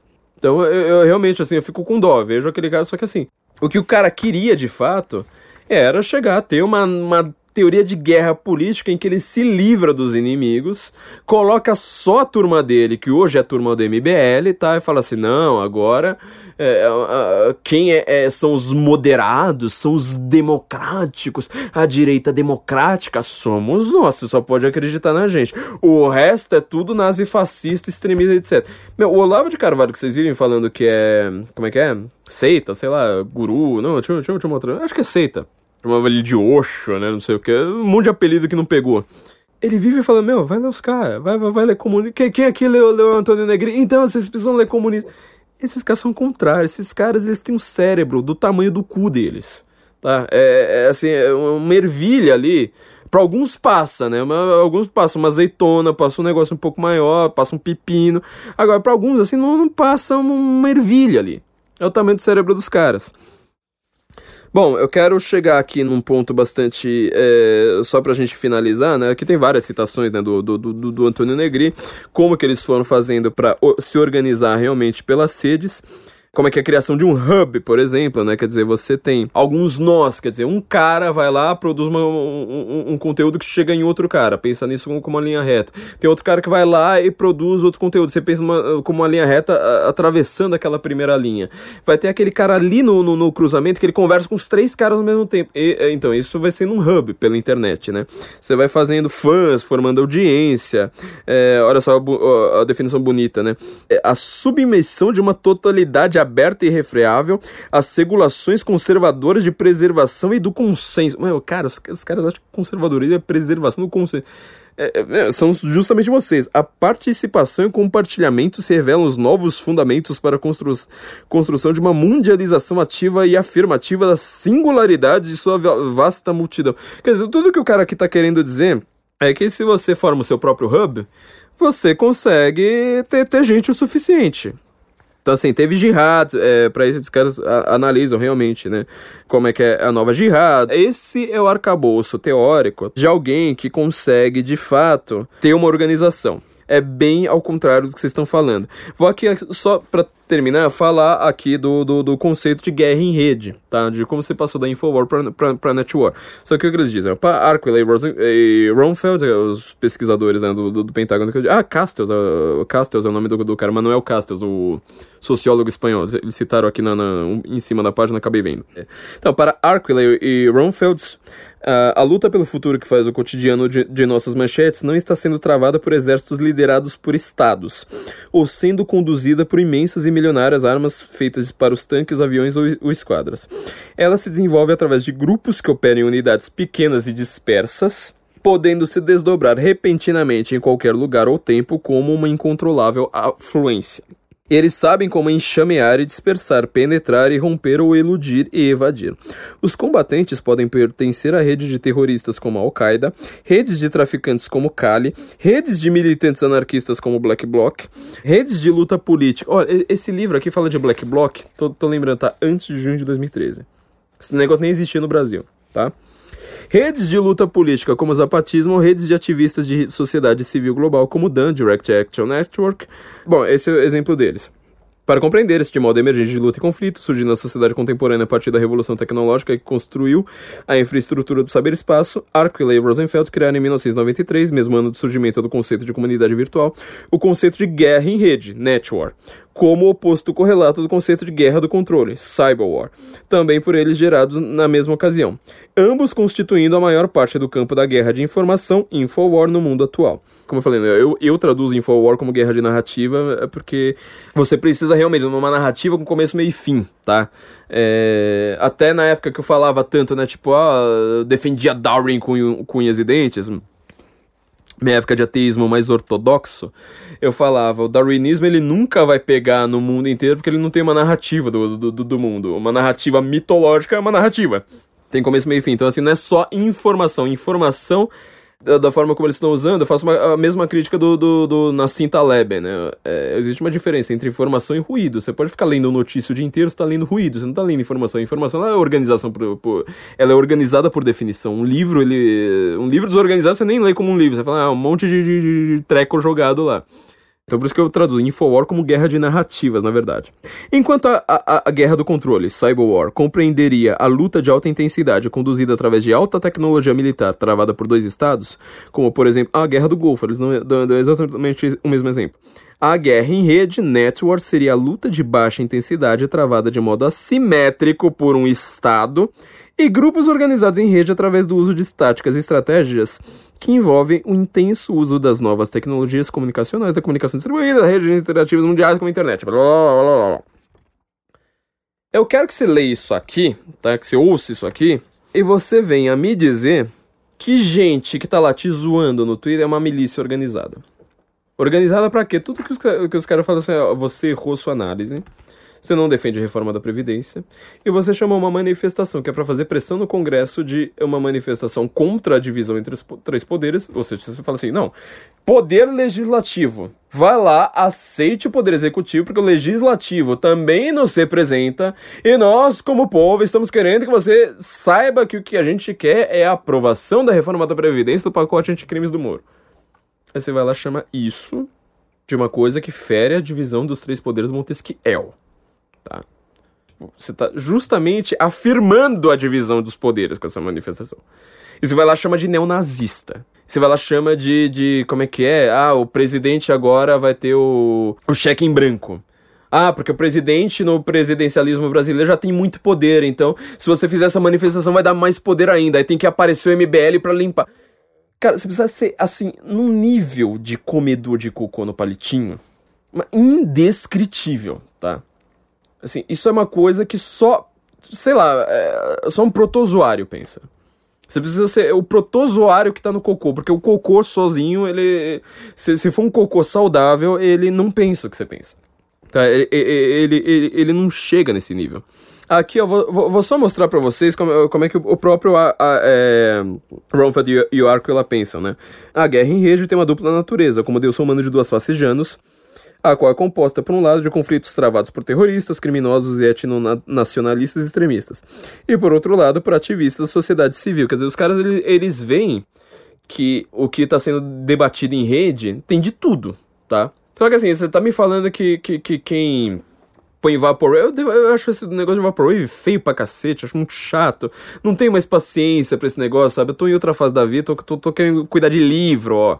Mas assim, você acha que o pessoal lá, tipo, ah, colocou um Vaporwave e tirou sarro lá de um retardado que falou bosta? Você acha que esses caras, eles são etnonacionalistas e extremistas? Você tá, tá chegando nesse nível, né? Você é, acha mesmo que, que, que uma turma falando, nossa, eu tô vendo a, a, quantidade de gente que eu tô vendo que tá postando assim, nossa, eu não paro de receber ataques. Ataques, muito, ameaças. Aí você vai ver ameaça, tipo, eu, alguém vai lá, manda o, o, o Honey Badger lá, o, o Texugo do Mel, o Ratel, comendo uma cobra. Nossa, ameaça. Cara, já postaram meu endereço no Twitter, tá? Eu tô batendo no PT faz tanto tempo que assim, a pessoa sabia da, da, das aulas que eu fazia na USP. Era a gente que falava, ó, reacionário a gente vai entregar numa, numa, a, a, cabeça numa bandeja, tá? É a gente que falava, meu, sério, o tipo de ameaça que eu recebi não era a gente me xingando. Amea tipo, era uma ameaça extremamente educada, assim, ó, tipo, ó, eu, eu sei onde você mora, eu sei onde você tá, eu sei que aula que você frequenta, tá? Isso é ameaça. Falar, nossa, me chamaram de burra. Falar, ah, essa daí tem mais é que se fuder. Meu, isso não é ameaça.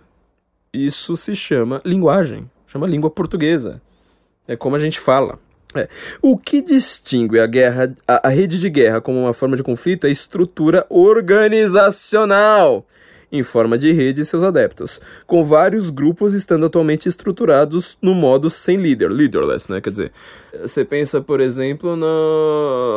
Você pode pensar até na, na, na Al-Qaeda, porque na verdade, assim, apesar de ter, ter um líder, líder que é o Bin Laden, a ordem que vem ela é dispersa. Então, quer dizer, no final das contas, está lá em Londres, que é organizar um atentado terrorista em Londres. A ordem vem simplesmente falando assim: ó, tem que ser por carro. Tá, beleza, mas a, a sua forma de organização para organizar aquele atentado é por você, meu amigo. É, sinto muito, mas é. Tem, tem ali várias pequenas autoridades, né? E na sua ultra flexível habilidade de se chegar rapidamente juntos em ataques de infecção por afluência popular, que ele chama de swarming attacks. Essa afluência popular ela depende justamente de uma concordância completa da sociedade em relação a algo. Então, por exemplo, quando você quer organizar um atentado terrorista comunista, tá? É o que, a esquerda brasileira fazia na época da ditadura. Você pensava, eu estou lutando contra uma ditadura. Se eu causo uma morte, sei lá, coloco uma bomba no aeroporto. Bomba no aeroporto que, salvo engano, foi antes da, da, da, da, da, da, da ditadura, né? Do, do aeroporto de Guararapes. Mas vamos supor, tem, tem, tem, tá, tá lá a ditadura militar rolando agora no Brasil. Desde 64 até 2019 não, não acabou a ditadura, tá, tá, tá piorando, a ditadura tá cada vez mais brutal. Virou pior que o Pinochet. Na hora que eu faço um atentado terrorista que mate inocentes, ainda assim eu vou ter um swarm, eu vou ter essa afluência da população, porque ela vai falar: você está lutando contra um inimigo terrível. Quando há ataques na internet, ataques que, que, que fala, fala assim, você é feio, bobo e tem cara de melão, você não está lutando contra a autoridade do Estado. Você está, na verdade, simplesmente falando: ó, oh, você não tem autoridade nenhuma. Você é uma pessoa que acha que tem autoridade, você não tem. Você acha que você é, é bonita, é inteligente, é mestre de narrativas, é, é, é grande, sei lá, é, é grande comentarista de rádio. Meu, você não é nada.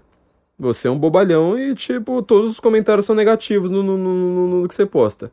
Você vê que a influência popular ali é simplesmente falar: olha, realmente, você é um bobo. Mas não tem uma influência popular em nome de um projeto de poder. Então, tá, é, é uma diferença assim tão grande. Vocês usam a, a, a, linguagem metonímica, né? Usa só aquilo ali como metonímia e acha que tá bonito. Os conceitos de guerra de controle, cyberwar, de guerra em rede e netwar abrangem um novo espectro de conflito que emergiu na esteira da revolução da informação. Bom, é, eu não vou continuar lendo esse negócio aqui. É, eu usei bastante meu livro, acho que eu citei eles várias. Esse foi um dos livros que eu mais citei no, no, no, no, no meu próprio livro, mostrando assim: ó, existe um modelo de organização deles, tá?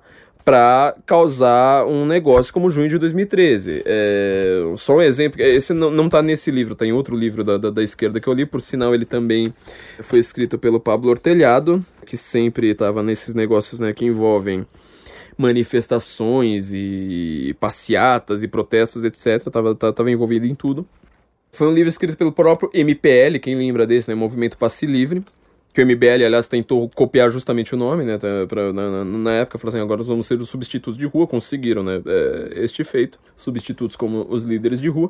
O próprio MPL, é, ele foi lá fez a sua grande primeira passeata, que não deu tanto resultado, foi extremamente criticada, e depois começou a ser elogiada. Só que eles tinham uma coisa, eles estavam desde 2000 e não lembro agora quando, mas estava assim já quase 15 anos fazendo várias manifestações por várias causas. Eles não conseguiam. O que, que eles mapearam? Falaram assim: transporte. Transporte é uma causa que sempre vai causar esse swarming, tá?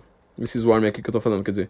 Mesmo que eu vá lá, faça uma manifestação completamente zoada, tenta transformar na internet, seria o equivalente a tipo, ah, mesmo que eu pegue um idiota que falou uma, uma bobagem e vai lá, xingue a mãe dele, xingue, poste o endereço dele, e poste a foto da mãe dele, da família dele, dos filhos dele, etc. Mesmo que eu faça isso, eu vou ser considerado uma pessoa que está lutando contra uma coisa injusta, tá? Eles perceberam, transporte sempre era uma manifestação que dava público. Transporte sempre foi uma causa. Então eles fizeram isso em Florianópolis, fizeram isso em alguma cidade do Nordeste. Agora não lembro se foi Salvador, posso estar, faz, faz tempo que eu fiz a pesquisa, mas salvo engano foi em Salvador. É, e foram percebendo. Todas as manifestações comunistas não davam em nada. Tipo, a, visão do que saía nas, nas, manchetes do dia seguinte da, da, da, população era tipo, ah, banda de baderneiro. Agora, manifestação pelo transporte, opa, transporte tá uma porcaria.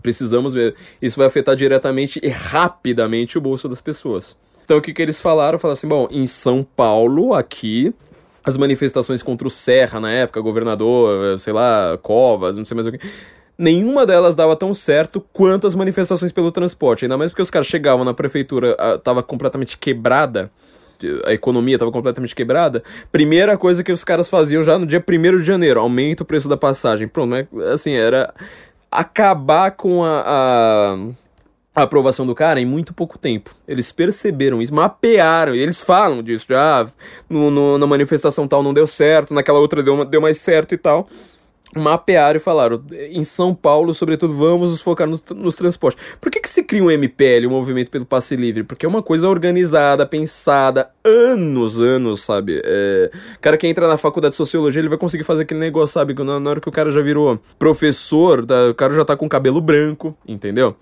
Alguém vai criar MPL, movimento de passe, movimento pensando em. Não, eles criaram isso porque eles são, em primeiro lugar, PSOL, comunista, etc.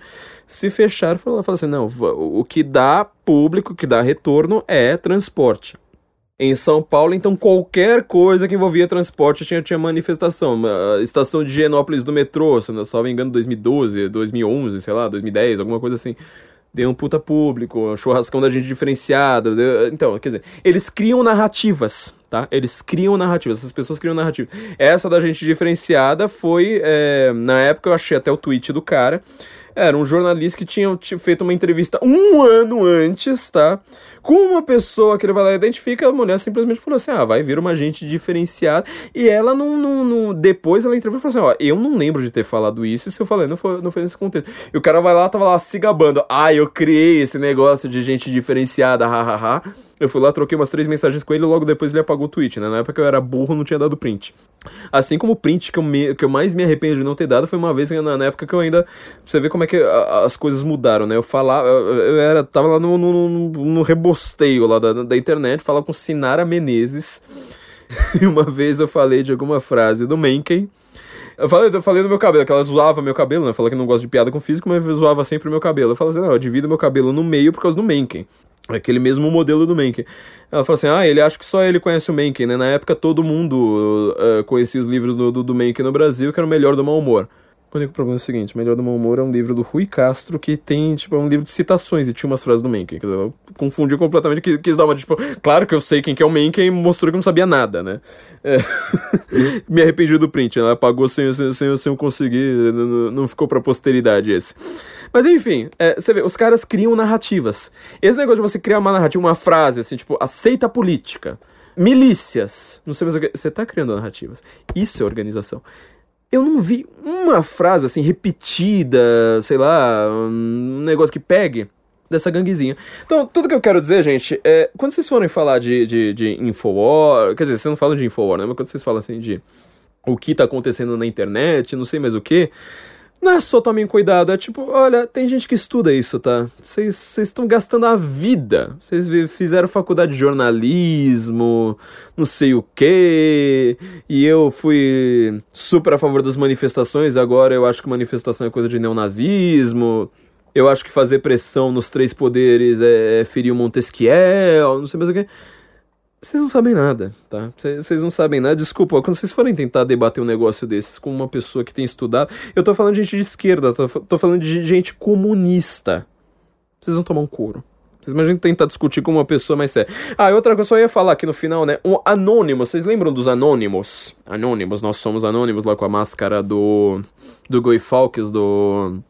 Como ele é retratado é, no V de Vingança, né, do Alan Moore, o Anonymous ele tinha um funcionamento muito específico nos Estados Unidos. Primeiro lugar, ele não é um grupo. De novo, ele não tem líder. Tipo, você vira Anonymous simplesmente falando, eu sou Anonymous. A ideia dele é essa, você esconde a sua identidade. Então ele não tem líder. É, eu achei até engraçado uma vez que, que na época lá das manifestações no Brasil apareceu a página Anonymous Oficial. Claro, tipo, eu sou Anonymous com, com, com conta verificada aqui. Sim, certo. Sensacional essa ideia. Trademark Anonymous. O objetivo deles era sempre achar uma autoridade uh, do qual eles não gostavam, tipo um político, um deputado, presidente, não sei mais o que, e colocar dados, tá? Eles eram hackers, no sentido mais original da coisa. Hackers é, mostravam dados das pessoas. Que, quer dizer, eles não colocam essas pessoas em risco, tá? quer dizer, eles não fazem mal a essas pessoas, mas eles colocam essas pessoas em risco para que outras pessoas o façam. Este é o modelo do Anônimo. Tá aqui o livro inteiro, né? Parme Olson, Nós Somos Anônimos, por dentro do mundo dos hackers, também li. É, esse aqui eu acho que eu nem citei no, no, no meu livro. Porque o Anonymous era uma coisa, assim, bastante... extremamente... É, periférica, né? No, no, no contexto de, de junho de 2013. Mas, enfim... Vocês estão vendo que quando você fala assim, olha, tem uma gangue aqui que ela me chama de idiota e faz ataques e fala que eu tenho cabelo feio. Aí você vai falar assim, o líder dessa gangue eu descobri aqui, ele se chama tal, ele tem endereço tal, ele não sei mais o que, não sei mais o que, não sei mais o que. Não foi o cara que tem um perfil fake que ele agiu como anônimo, foi você. Não foi o cara, entendeu? Foi justamente você. Eu tô falando de gente aqui que fez muito mal no, no, no, nos Estados Unidos a ponto de ter é, gente que, por exemplo, que cercou o, um dos executivos do Bank of, Bank of America cercaram a casa dele, ameaçando. Tipo, ninguém lá quebrou um vidro nem nada, mas cercar a casa dele. Mas imagina ter a sua casa cercada pra você ver como é que você fica. Só tinha um pequeno problema, o cara não tava lá, tava só a filha dele de 8 anos. Você imagina. Então assim, quem é que é uma seita política hoje? Quem é que é o, o cara que tá lá acusando, o cara que tá lá colocando gente em risco, o cara que tá fazendo uma organização para queimar um alvo? Quem é que tá lá olhando assim, tipo, nossa, mas sabe aquele Robespirralho? Não, olha, a gente precisa agora acusar ele disso e disso e disso, e vamos associar ele com aquela outra coisa, e vamos criar uma narrativa de que o cara é um extremista branco, não sei mais o que. Quem é que tá fazendo isso? É a gangue do Vaporwave, que eu acho uma bosta é você. Bom, gente, isso é o que eu quero dizer que é, existem gente que estuda um fenômeno, essas pessoas não são essa isentosfera que hoje virou é, o grande lixo do país, né? Porque, como eu disse, eles são basicamente os novos stalinistas, mas sem inteligência, tipo, não, não, não leem livros, tá? Como um pessoal hipercomunista que cuidava da, da, da, da, da Dilma Rousseff, nossa grande gênia, é, vocês estão abaixo dos assessores dela? É isso que vocês são hoje. É, queria lembrar a todos vocês que além de você ficar agora mais inteligente, perder ainda mais amigos, ainda mais porque assim, seus amigos são anônimos, são é, milícia e, e, e criminosos e, e vão estar numa CPI futura. Além de tudo isso, você ainda pode ter um emprego melhor. Quer dizer, mesmo que você já esteja empregado, sobretudo se você está desempregado, mesmo que você esteja né, empregado, você precisa ter uma promoção, precisa ganhar mais dinheiro. Eu falo assim, ó, mês que vem eu acho que ganhar uns dois mil reais aqui a mais vai ser bem, bem legal. Então eu vou dar a, a dica para você, gente. Entrem lá em Senso Incomum, como o nosso site, Senso Incomum www.cvpravc.com.br, esses caras eles vão criar literalmente um currículo para você. Eles vão mostrar um currículo que não seja aquele currículo que você fez no Word, que você aprendeu a fazer na década de 90, lá nas, nas suas primeiras aulas de Word, que você não conseguia nem digitar direito, falava como que alguém consegue usar um teclado desses, é, e fazer um currículo adequado, que seja objetivo, assim, que seja chamativo, que o cara vai lá, Olha, naquela pilha de currículos, que ele não vai ficar 5 segundos com cada um deles na mão e fala assim: oh, pera aí, nesse aqui eu tenho que parar. Esse aqui eu tenho que olhar direito e ver como é que é. Esses caras vão fazer um currículo, eles trabalham na, na, na entrada do mercado de trabalho já há muito tempo, são headhunters extremamente especializados. É, e se você entrar por este link, é a exclusividade dos nossos ouvintes, em sensoincomum.cv para vc.com.br você vai também ter acesso ao seu guia de, de, de buscas, tá? Você vai saber onde buscar as coisas para ter uma vaga decente. E também o guia do que falar nas entrevistas. Quer dizer, é coisa assim objetiva. Ó, na hora que o cara perguntar tal, é pra você responder tal, não é? Tipo, seja você mesmo, esse tipo de, de bobagem. Na outra vez, aliás, que a gente fez um episódio sobre, sobre redes, Tava aqui o Roberto Burgs, que é o, o, o dono da CV para VC, né, o CEO da coisa toda, e ele fez o, o, podcast inteiro com a gente. Também, agora acho que tá numa boa época para você reouvir aquele episódio, acho que ele não envelheceu quase nada, tá? É, tem algumas dicas que eu dei ali que não foram aplicadas até o presente momento, tá? Eu acho que vocês têm que ouvir esse, esse episódio. Acho que é censura nas redes, alguma coisa assim. Ouçam lá. É, não se esqueçam de acessar a CV para VC. Não se esqueçam também do Instituto Borborema, tá, gente? Tem lá meu curso. Eu falei, falei aqui na, na, introdução que tem vários outros cursos. São os caras mais inteligentes que eu conheci. Recentemente, escritores fantásticos. Pensa que escrevam tão pouco, né? Eles precisam ser conhecidos aqui no, no, no, no eixo do sul-sudeste, eu espero que eles sejam conhecidos logo, que eles parem de, de, de é, é, lapidar tantos textos e simplesmente escrevam e publicam que eles vão ser hiper conhecidos logo, logo. É, esses caras, eles precisam de, de, de... Preciso ter público, cara. Esses caras são sensacionais lá do, do Instituto Borborema, tá lá meu curso lá sobre Eric Fögling, sobre positivismo e ideologia. É, e não se esqueçam de ser nossos patronos também, quer dizer, a gente tá... Até quero dar aqui um recado, sobretudo para os meus patronos, para os leitores e patronos, quer dizer, o site ele está muito engessado. É, nos últimos tempos a gente. tô quase três meses já fazendo uma série de reuniões sobre o que a gente vai fazer com o senso em comum. E a gente tá. Talvez vamos apelar para algo drástico. Para algo drástico e terrível, mas que é. Como dizem por aí, né? Terrível para as inimigas. Porque a gente talvez tenha chegado finalmente no modelo uh, bom, sobretudo, para a gente dar retorno para os nossos patronos. Só que algumas mudanças no site vão ser bem drásticas, bastante drásticas, mas eu tenho certeza que vocês vão gostar bastante. Só assim, talvez a nossa identidade se seja um pouco. Algum dia você vai acessar o site e vai tomar um choque. Então só aviso isso, gente, mas assim, nossos patrões eles vão ter boas notícias. Eu peço desculpa, gente, eu não consigo saber. Foi muito tempo fazendo reunião, tentando escrever texto, tudo correndo, um milhão de e-mails para responder. Eu não consegui chegar assim a 5% do que eu preciso responder, tá? Mas a gente vai a gente está cuidando exatamente disso. Eu vou tentar aproveitar. Agora, junho ainda tô uh, bastante complicado. Acabei de fazer mudança, acabei de. Sabe, a gente está fazendo mudança aqui no estúdio também. Mudanças na panela inteira. É, o Felipe Trelli fez uma reunião na minha casa até sábado de, de madrugada, pra vocês terem uma ideia de como a gente está falando sobre isso sem parar. E a gente tá, tá. Vamos chegar a um, a um grande modelo. Acho que vai ser muito bom. Só que assim, ainda não consegui responder meus patronos, não consegui responder muita gente, mas agora a gente vai entrar num, num, novo ritmo, só que provavelmente com uma nova identidade, porque assim, não dava, não tava dando para escrever, não tava dando para acompanhar nada, e a gente chegou num, num, num. Então assim, gente, também, além de tudo, além de, do, do, do, da CV para VC, além do Instituto Borborema, não se esqueçam de ser nossos patronos, tá? Porque uh, o objetivo agora nosso aqui, tanto do Senso em Comum quanto da Panela Produtora, esse site, que, esse estúdio que tanto me gosta, me grava, me me tolera, me aguenta, que tem o melhor endereço do mundo, né? pané.lá, sem ponto com, sem nada, melhor endereço do mundo. A gente tá pensando em realmente do que, que a gente vai fazer. Quer dizer, a gente deu muito murro em ponto de faca, estamos há três anos nesse modelo. Talvez vão ter algumas mudanças que eu tenho certeza que vocês vão gostar, sobretudo os nossos patronos, tá? Então sejam nossos patronos agora.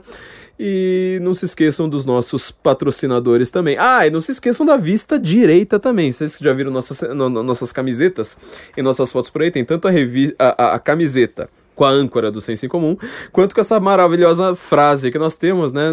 É, se você discorda, você está errado. E também tem a caneca, você pode até tomar mais café ali. Entra só ali em vistadireita.com.br. Além de todas as outras lojas, tem os produtos ali do Senso em Comum, tem quadro na parede para você até. Então, gente, é, nos ouvimos talvez na semana que vem. Guten Morgen, Brasília.